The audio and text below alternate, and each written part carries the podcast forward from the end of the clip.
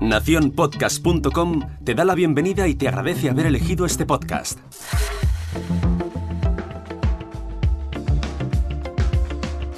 Hola, soy Sune y te doy la bienvenida al otro lado del micrófono.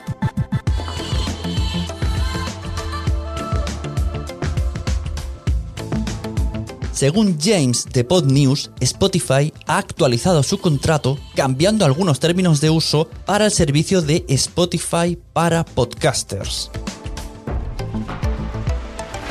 Parece ser que ahora todas esas mezclas DJ o contenido similar no van a estar en la parte de podcast. Si os damos cuenta, alguna vez nos hemos encontrado mezclas DJ en rankings que no entendíamos muy bien por qué.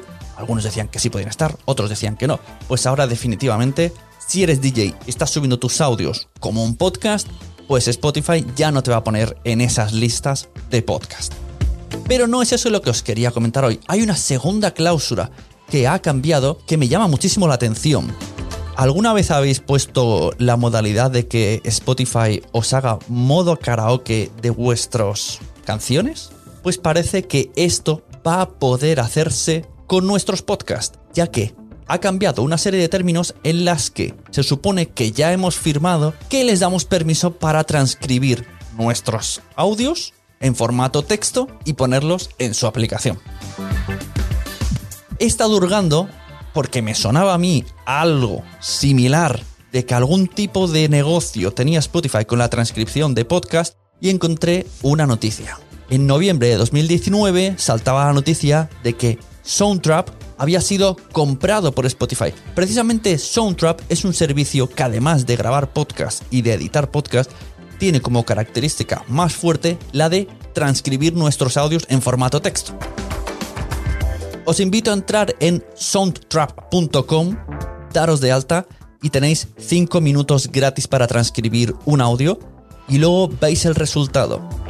Con 5 minutos tarda un poquito, te lo convierte en un texto y va a ritmo de karaoke. Conforme va apareciendo la palabra, se va subrayando el texto que nos ha puesto transcrito. Así que no deja de ser una excelente noticia, una novedad más y que nos ayudará muchísimo, seguro, a posicionar nuestros podcasts. Ahora, ya veremos el cómo y el por qué. Porque esto está clarinete que si Spotify está haciendo todos estos movimientos es para que Spotify tenga relevancia y de alguna manera Spotify sea el ganador absoluto. Pero bueno, por lo menos está moviendo, no como Apple. Y ahora me despido como cada día lo hacía Eove o ahora muchos de sus seguidores. Allá donde estás tú, al otro lado del micrófono.